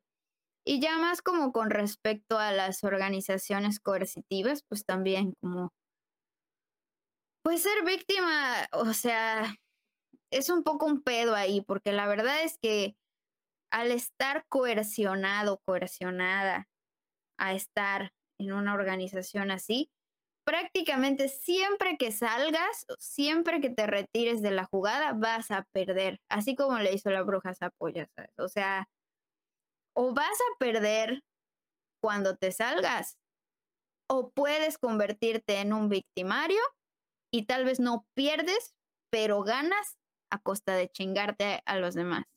Creo que para mí algo muy importante y valioso que hay alrededor de este tema de las organizaciones coercitivas es que se está exponiendo el tema, es que se está haciendo activismo al respecto del tema para que sepamos cómo es la operativa de estas organizaciones, cómo no confundirlas con las religiones, cómo este identificar eh, por ejemplo, la, diferencia entre una religión, que pues sí puede que hayan abusos dentro de las religiones, pero la religión no se creó para abusar, se creó para la espiritualidad de las personas. Entonces, en teoría, si una religión se lleva sin coerciones o abusos, pues no es por sí misma algo malo. Entonces, una organización coercitiva sí se crea con el, la finalidad de explotación, con la finalidad de trata, con la finalidad de estafa, etcétera, ¿no? Entonces, pues esas son como algunas acciones responsables y también, por ejemplo, la legislación, que también es algo que pues se repite de las demás eh, situaciones, ¿no? Cuando pues vemos que se están generando estas víctimas por medio de estos mecanismos de organizaciones coercitivas, pues es importante que, pues digamos, como sociedad, pues también eh, hagamos nuestra parte por que sea algo regulado desde la ley para que estas personas ya no puedan operar, ¿no? Pues señalarles, hablar de ellos, o sea, hablar las cosas por su nombre, ¿no? No es tirar hate ni nada de eso, al contrario, o sea, hacerse responsable tiene que ver con describir las acciones concretas que ellos están haciendo y llamarles por su nombre, ¿no? Si es estafa, es estafa, carnal. Y, pues si estafaste, estafaste. O sea, si tú estás diciendo que vas a sanar mi depresión con tus buenas vibras, La neta, yo sé que tú sabes que tú no eres capaz de hacer eso y estás estafando. Y no tiene nada de malo que yo lo señale en cuanto a que no es algo injusto hacia la persona, en cuanto a que no es algo abusivo hacia la persona, es totalmente lo contrario. Es que yo estoy haciendo mi parte responsable al decir, la forma en la que tú estás siendo victimario conmigo es esta, ¿no? Como lo que decíamos de las parejas. ¿Por qué no se podría señalar, güey, de que me empujaste muy fuerte? ¿Qué te pasa? ¿No? Me estás agrediendo. O sea, ¿por qué yo no podría decirlo también, ya sabes, con una organización coercitiva, por ejemplo, ¿no? Que me quiera vender, eh, pues, unas pastillas para curar el COVID cuando eso no existe, ¿no? O sea, cuando me quieren vender un como no sé qué vergas de los chakras para curarme el cáncer, ¿no? Que eso no existe, etcétera, ¿no? O sea, ese tipo de cosas de que tú sabes que no existen formas de sanar el cáncer por medio de alineamiento de chakras. O sea, eso no es posible. Me estás estafando. Y señalarlo es responsabilidad. Eso es importante de saber porque es de esa manera, o sea, responsabilizándonos, nos reivindicamos en nuestra dignidad como víctimas en vez de dar lástima, ¿sabes? O sea, en vez de decir, ah, ya es que me jodieron y, ah, y, ah, y pues como que, pues está bien llorarlo, güey, pero también es como que, pues siento que algo ahí como que se va de la dignidad cuando cuando nos clavamos como demasiado en como, ay, es que Dios me odia y, el universo me odia y todo está mal solo hacia mí, tengo una nube negra en mi cabeza, porque eso ya no, o sea, yo siento que eso ya no es responsabilizarse, ya sabes, o sea, siento que eso es pues llorarlo y sufrirlo, pero creo que podemos reivindicar como nuestro autorrespeto o algo así cuando pues, por ejemplo, señalamos lo que es un abuso, ya sabes, o cuando señalamos lo que es una agresión, o sea, cuando se hablan las cosas como son, sin tener que inventar nada, ¿no? O sea, eso me parece una cosa responsable de hacer. ¿Qué opinas? Pues sí, hay muchas cosas que pasan por mi cabeza. Ese tema para mí es especialmente especial. este, y te lo había comentado cuando lo propusiste. Y entre a modo de lo que opino de mi experiencia y conclusión, les voy a platicar. Este, pues ya, ya, ya saben la chisma, ¿no? De que yo estuve en una, en una relación muy violenta, así, muy brutal. Y que chingue su padre cada que respire. Al chile. de parte de la coneja blasfema. a su cara.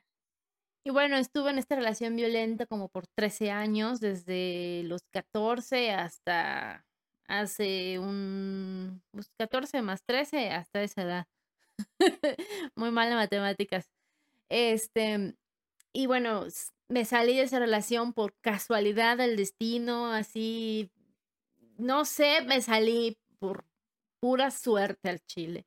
Y ya después afuera de esta relación empecé a tener este, este estrés postraumático, ataques de pánico, yo así de por qué. Y fue cuando me empezó a caer el 20 de toda la violencia que había vivido.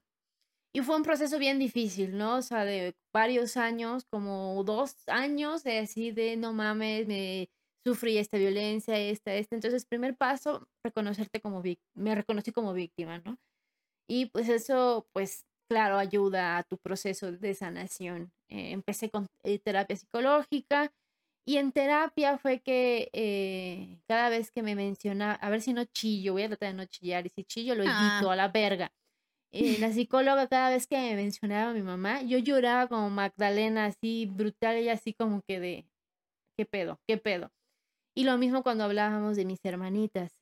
Y en terapia me di cuenta que durante ese periodo de mi vida, que fue pues, en, eh, pues casi la mitad de mi vida, ¿no? O sea, empezó a las 14, estuve 13 años, pues tuve la mitad de mi vida con, y además una parte de mi vida muy importante eh, en esa relación. Entonces, durante esa etapa de mi vida llegó un punto en que yo me convertí en una persona muy, muy agresiva y muy violenta con mi mamá y con mis hermanitas. Les hice cosas bien culeras, la neta. Sí, me pasé bien de la verga, la neta. Este, y cuando empecé a, darme cuenta de eso, de lo roto que estaba la relación y que en parte, eh, pues el cacas, por supuesto que fue un culero también con ellas, era muy violento con ellas, pero yo aparte fui muy violento con ellas también, muy violenta con ellas también. A veces él me pedía que yo les hiciera cosas.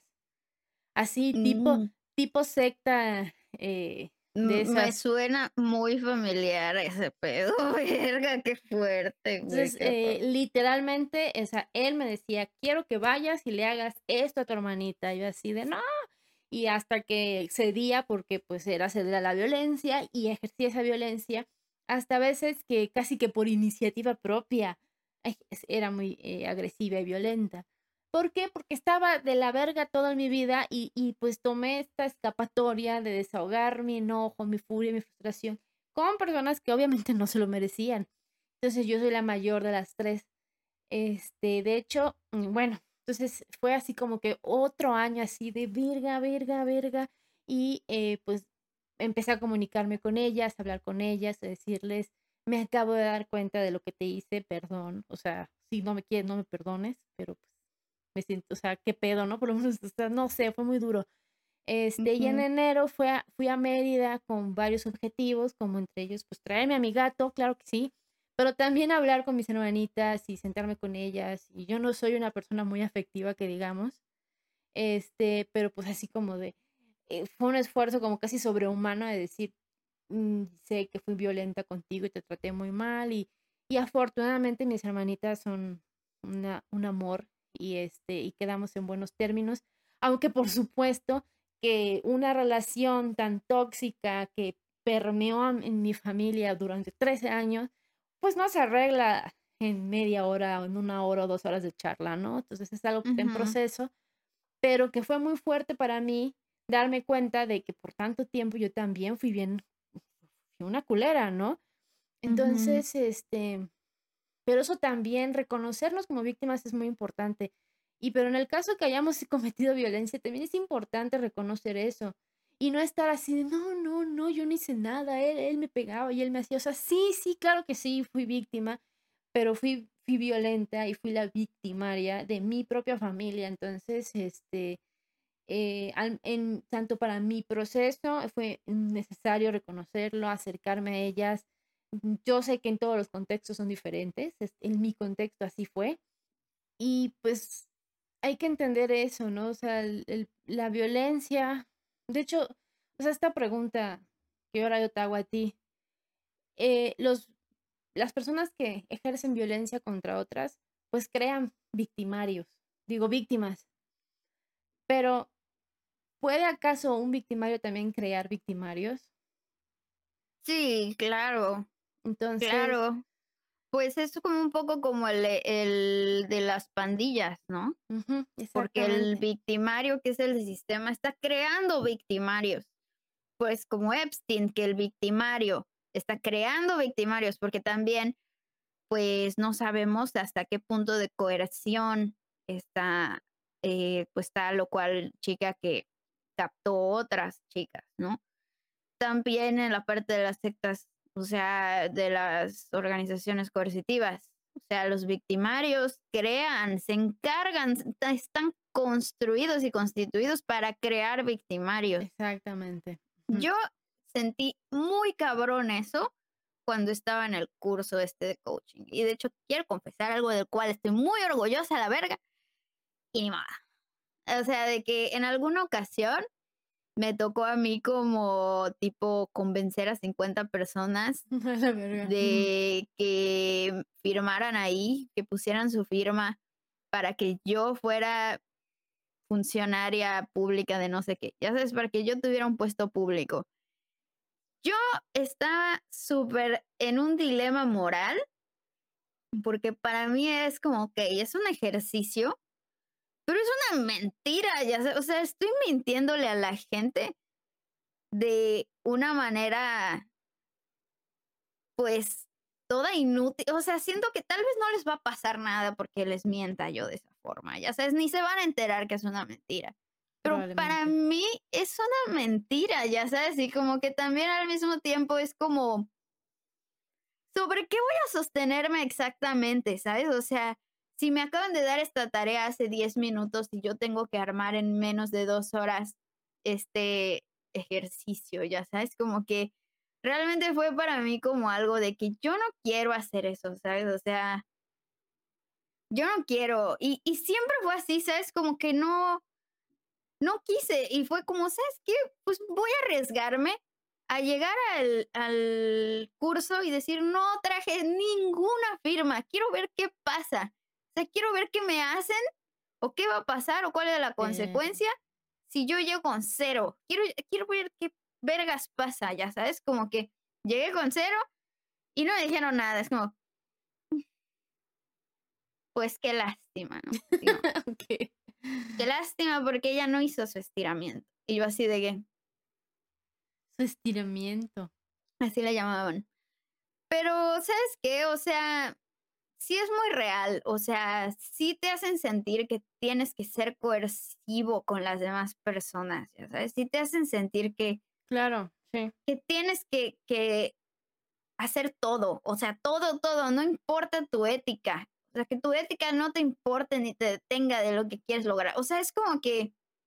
Creo que incluso hacen, te hacen creer o, te construyen una nueva ética. Es que ni siquiera es como que no, no, no seas ético, no, te dicen no, es que lo que estamos haciendo está bien y tú les vas a ayudar. Entonces está bien cabrón, en el trabajo este falso aquel, eh, claramente no fui la única que cayó en, o a la que lograron atrapar en la estafa, pero pues sí, como lo que dice claramente que las víctimas nunca caen son captadas eso es lo que lo que él menciona no para poner las responsabilidades en los lugares correctos. Entonces bueno no solamente a mí me captaron eh, y, me atraparon y, y, me estafaron dinero sino a otras personas pero la mayoría la verdad lo que decidió fue bueno ya estoy aquí ahora tengo que recuperar mi dinero pues vamos a hacer esta misma mamada que me hicieron a mí este, y, y tal vez no, para, ya lo hemos mencionado, eh, para lidiar con eso, pues se crean una moral en lo que están, en, eh, en la que lo que están haciendo, pues está bien. Entonces, incluso la, en, y, y, se, y sí se parece, creo que lo, lo, he escuchado mencionar, no sé si a Salón o a quién, a veces esas relaciones violentas de pareja, pues como una secta o una organización coercitiva de dos, ¿no? Y cuando el cacas me decían que yo vaya a hacer algo que claramente era violento y agresivo, era como que súper justificado, no, es que lo estás haciendo por su bien, las vas a ayudar. Entonces, por un lado, yo decía, oh, esto no está bien, pero igual y, y sí les va a ayudar, entonces lo voy a hacer para ayudarlas. Entonces, así, así me maneja, podía yo controlar es pues, como la culpa. El pensamiento mágico un poco, ¿no? Ahí pues algo así, una cosa que te, que, que te, que te pone como en un escudo protector de estoy haciendo esta violencia, pero necesito poder vivir con la culpa y con el dolor que estoy causando. Bueno, pues voy a inventarme que lo que estoy haciendo es para ayudar a esta persona. ¿Ya? Entonces... Sí, sí, sí, sí, sí, reconozco esa, ese sentimiento como de decir, como igual, ¿no? Pues yo, todos hemos sido victimarios, todos, todos, todos, todos hemos sido victimarios, porque vivimos en un sistema que nos enseña a ser victimarios, para empezar. O sea, nos crían como victimarios.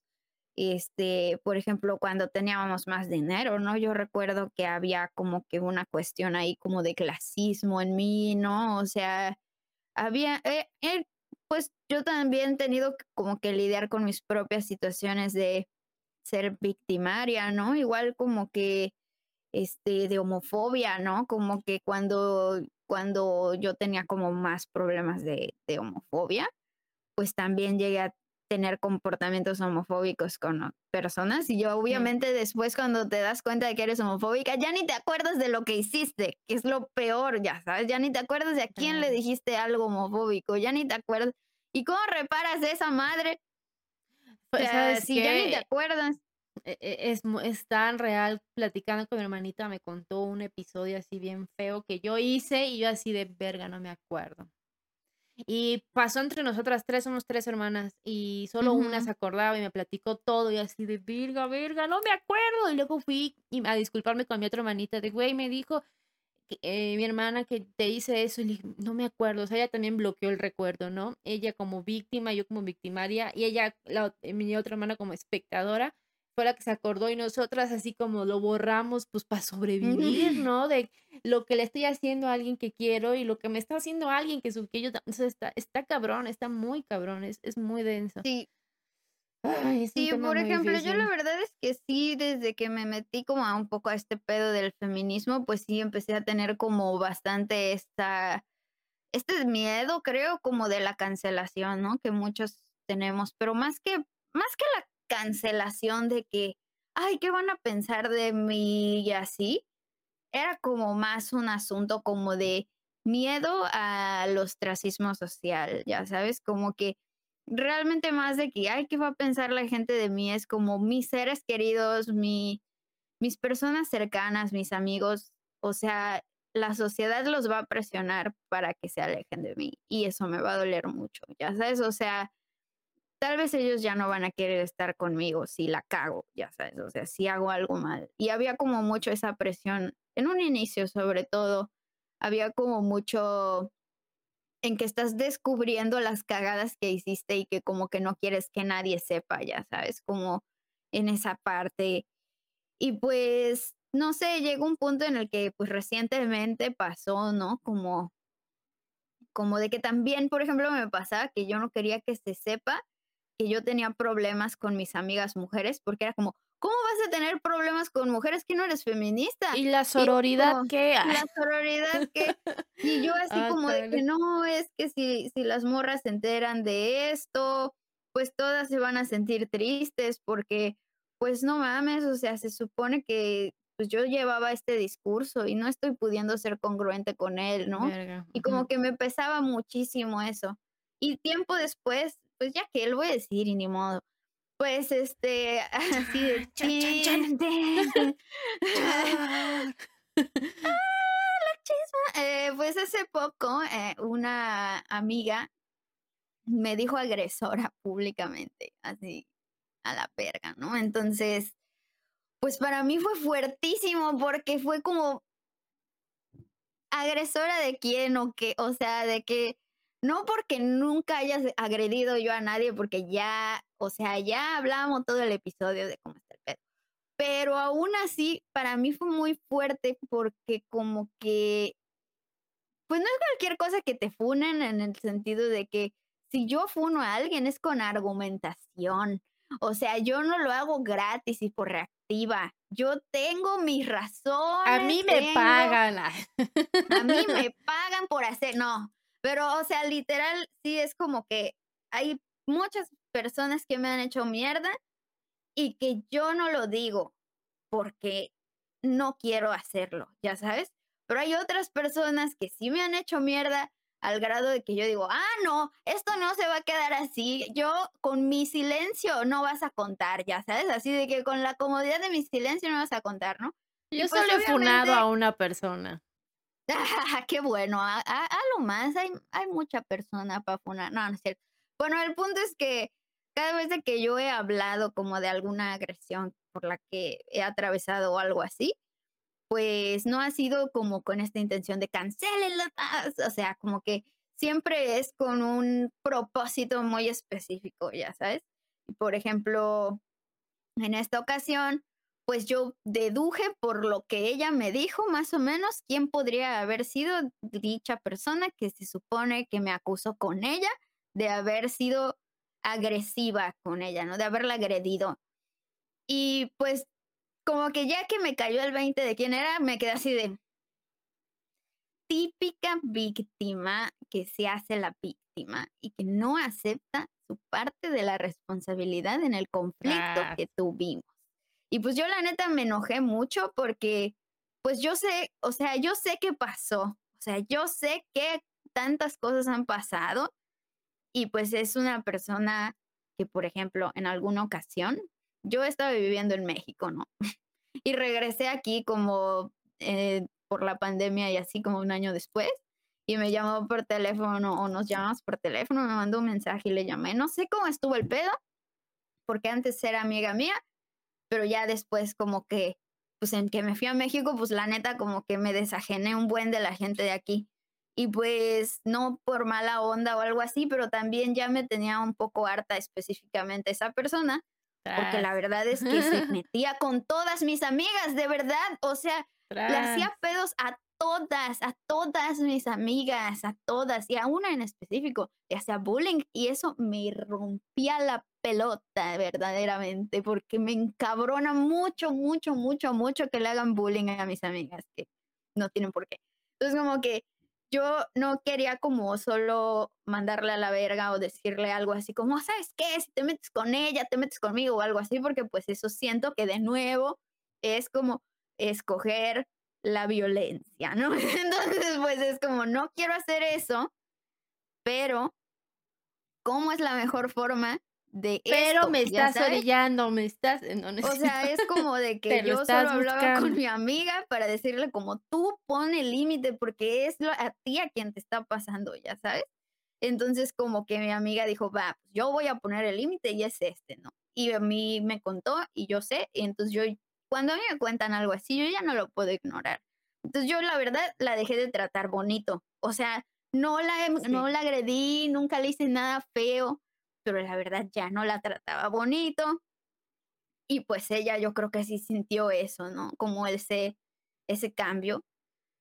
Y pues también en algunas ocasiones, cuando se peleó con mis demás amigas, porque literal tenía como cinco amigas y se peleó con todas. Entonces, como que es de que, güey, claramente, o sea, yo hablé con ella como claramente el patrón de agresión aquí eh, indica que tú eres la que está trayendo problemas. Y yo te invité a mi grupo de amigas porque pues te quiero, tengo un aprecio, pero qué pedo que te estás peleando con todas, güey. Tienes pedos con todas. Entonces, Virga, no tuve una amiga, sí, ya me acordé, ya no somos amigas. Mm. Entonces, pues la verdad, sí, sí le dije como de que, oye, qué pedo, ¿no? Y tiempo después, te digo, como un año después, así, no sé qué, me habló por teléfono y su discurso era, es que tú me lastimaste, tú me dijiste muchas cosas muy hirientes. Y después o sea, ay no, o sea, como que pasaron más mamadas así, más pendejadas, pero como que ya con eso, o sea, yo ya sabía que para ella en su cabeza, pues también tenía que pelearse conmigo, güey, o sea, claramente, o sea, no importa cuánto hice, cuánto hice porque no llegáramos a ese punto, de todas maneras, llegó por el puro hecho de que me alejé de ella. Ya sabes, así de que, ¡oh! Y luego va con mis otras amigas años después y dice que yo soy su agresora, ¿ya sabes? Entonces como que realmente como todo mi estrés y toda mi preocupación y como todo este desmadre se asentó así de... Ya, o sea, yo sé qué hice. O sea, yo sé qué hice. Si me...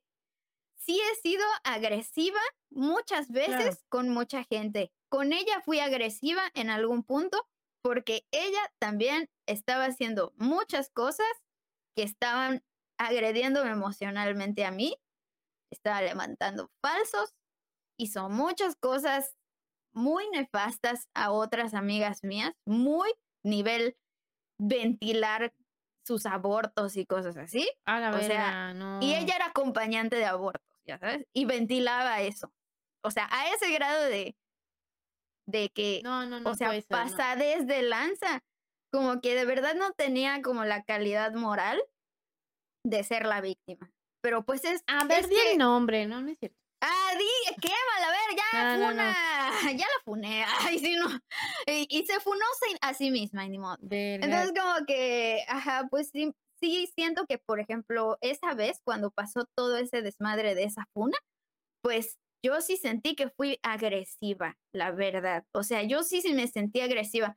No violenta porque no había como tal una estructura de poder ahí que pues estuviera interfiriendo, pero yo ya estaba así como un grado de que, ¿sabes qué, hermana? O sea, la neta te has pasado tanto de verga que no te mereces que yo me porte así como de que con paciencia, como que como siendo razonable, ya sabes, o sea, como que yo así me sentí en ese momento y fui agresiva. Tiempo después me arrepentí, he hablado con mi psicóloga de ese tipo de cosas, o sea, yo, yo lo he tratado por mi cuenta.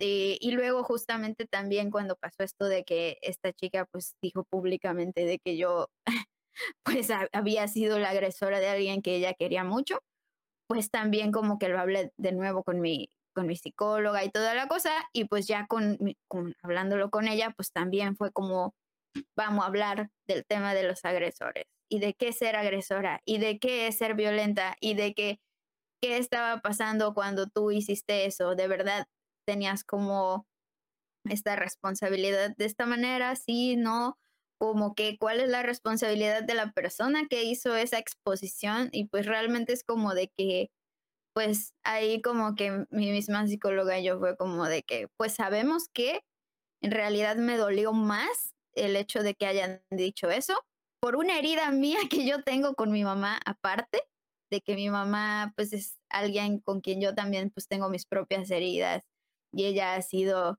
violenta conmigo también como en muchas cosas y pues ahí salió esa herida más por eso que por realmente lo que había sucedido entonces pues también ahí te das cuenta cómo tenemos internamente como unos triggers ahí que si no los tratas en terapia, pues eventualmente la violenta o como la agresiva o la atacante o así, pues va a salir, ¿sabes? O sea, eso es algo importante también que, que he aprendido en cuanto al tema de responsabilizarse como victimaria, ¿no? Porque tal vez no violenta, pero sí victimaria, ¿no? Porque al final, pues, pues se generó como esta situación de víctima donde pues ella se sintió lastimada, ¿no? Y pues la neta, este es algo que yo no quiero repetir ya nunca, o sea, ya aprendí que no es la manera de tratar los problemas, pero también tengo que admitir que pues sí fue así, ya sabes, o sea, que sí he sido así, que sí, eh, como dicho, estoy hasta la verga de ti, a ver qué pedo, ¿no? Así, o sea, la verdad, sí, yo he sido, he sido, ¿no? Como esa persona. Creo que, eh, como ya mencionaste, todos hemos sido en algún momento agresivos o victimarios o violentos. Este, y creo que también, pues parte de este proceso de, sanar, de, avanzar, de, lo que sea, el proceso que estemos llevando como seres humanos, eh, no es solo eh, pues de reconocerse como víctima, sino como victimaria también, no sé, para, para tener tantita congruencia, tantita, este, eh, pues sí, pues para, tener congruencia, ¿no? Si nos estamos quejando de la violencia, tiene que ser parejo. Y, si cometiste violencia contra otras personas, este, pues ser consciente de eso, porque es que además, si, si no te reconoces también como victimario en algún momento, o sea, que fuiste victimario o que eres, no lo vas a dejar de ser nunca. O sea, es que ese es, el problema. Yo la verdad es que sí siento que es la parte responsable, o sea, y es algo que escribí aquí también, ¿no? Como victimarios también es posible y además necesario hacernos responsable de la situación en la que estamos. Es necesario reconocer que causamos daño, admitir que eh, esto puede ser un primer paso. Y además, la siguiente es asumir las consecuencias de haber sido victimarios porque ahí está otra parte, ¿no? Hay consecuencias legales, económicas, sociales, emocionales, en fin, muchísimos tipos de consecuencia. Y algo que es importante destacar em, y que también está como dentro de la ley, pues es este punto de la reparación de los daños, que me parece mucho más importante que como sociedad nos estemos centrando en la reparación de los daños que en y construir unos sistemas más punitivistas que rebasen incluso los límites legales, etcétera, ¿no? Entonces, pues eso es igual por lo que yo optaría. Y pues si ya no, eh, y para ya no alargarnos más, voy a terminar leyendo todas las conclusiones que son un poco extensas, pero que son importantes. Es absurda la creencia de que las víctimas son las personas buenas y los victimarios son las personas malas. Es claramente falsa la creencia de que una víctima será siempre una víctima, al igual que es falso que un victimario será o ha sido únicamente eso, de manera permanente. Es diferente ser agresor a ser violentador. La diferencia es la dimensión de poder. Es diferente ser un agresor a ser victimario. La agresión es una respuesta natural, ni siquiera solo humana. La agresión puede ser y es utilizada para defendernos cuando estamos siendo victimizados, estamos en algún peligro o incluso nuestro sistema inmune agrede a los agentes externos que buscan enfermar nuestro cuerpo.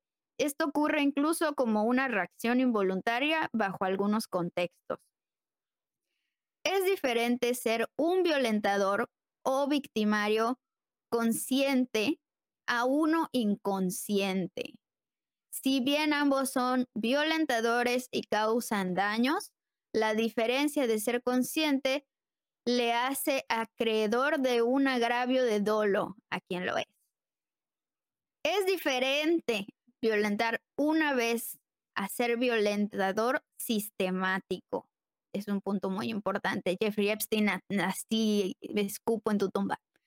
El violentador sistemático, el violentador sistemático, por lo regular, ocupa la violencia como su medio para obtener lo que quiere y no tiene motivo para detenerse. Es por eso que estos son los que a mi consideración deben ser socialmente señalados para crear una red de prevención muy diferente a la intencionalidad de generar un castigo de ostracismo. Esa es la consecuencia necesaria para la preservación del bien común. Eso es eh, como personas como Jeffrey Epstein que son prácticamente intocables, ¿no? A niveles legales. Y última conclusión, es importante que como sociedad aprendamos a matizar entre estos conceptos, ya que ello nos permitirá construir consecuencias más adecuadas al contexto de los hechos donde se generen víctimas y victimarios. Y eso es todo por mi parte. Ah, pues yo ya dije todo lo que tenían que decir, así que creo que ya nos despedimos, ¿no? Sí. ¿Quieres agregar algo más? Pues que me da mucho gusto que hayamos hablado de este tema, es algo que ya quería hacer desde hace muchísimo tiempo y que espero que nos dejen muchos, este, pues opiniones, comentarios y que se genere, pues, que también compartan este episodio, ¿no? Para que, pues, deje de ocurrir esto de que eh, nada más sea lo fácil de cancelar por cancelar y estar ahí muriendo de miedo de que, uy, no, ¿qué que me No, y no, y que qué tal que descubren que he sido victimario de alguien, no, y no, mejor voy a negar que soy victimario, ya, o sea, como que mucha cosa puede ocurrir buena de este episodio, entonces, pues es todo por mi parte. Me daría más desconfianza a alguien que diga que nunca, nunca, nunca ha sido victimario en su vida. Es como de, mmm, algo no me cuadra aquí, amigue. Pero realmente hay que, hay que hacer una introspección eh, todos nosotros. Bueno, pues ya está. Hoy estuvo largo la chisma, así que pues ya nos vamos. Adiós. Recuerden que si les gustó, denle manita arriba, comenten, compartan, suscríbanse y activen la campanita para que podamos seguir creando más contenido blasfemo para ustedes. Gracias por escucharnos. Esto fue Las Brujas Blasfemas, su nuevo podcast favorito, la verga. Adiós.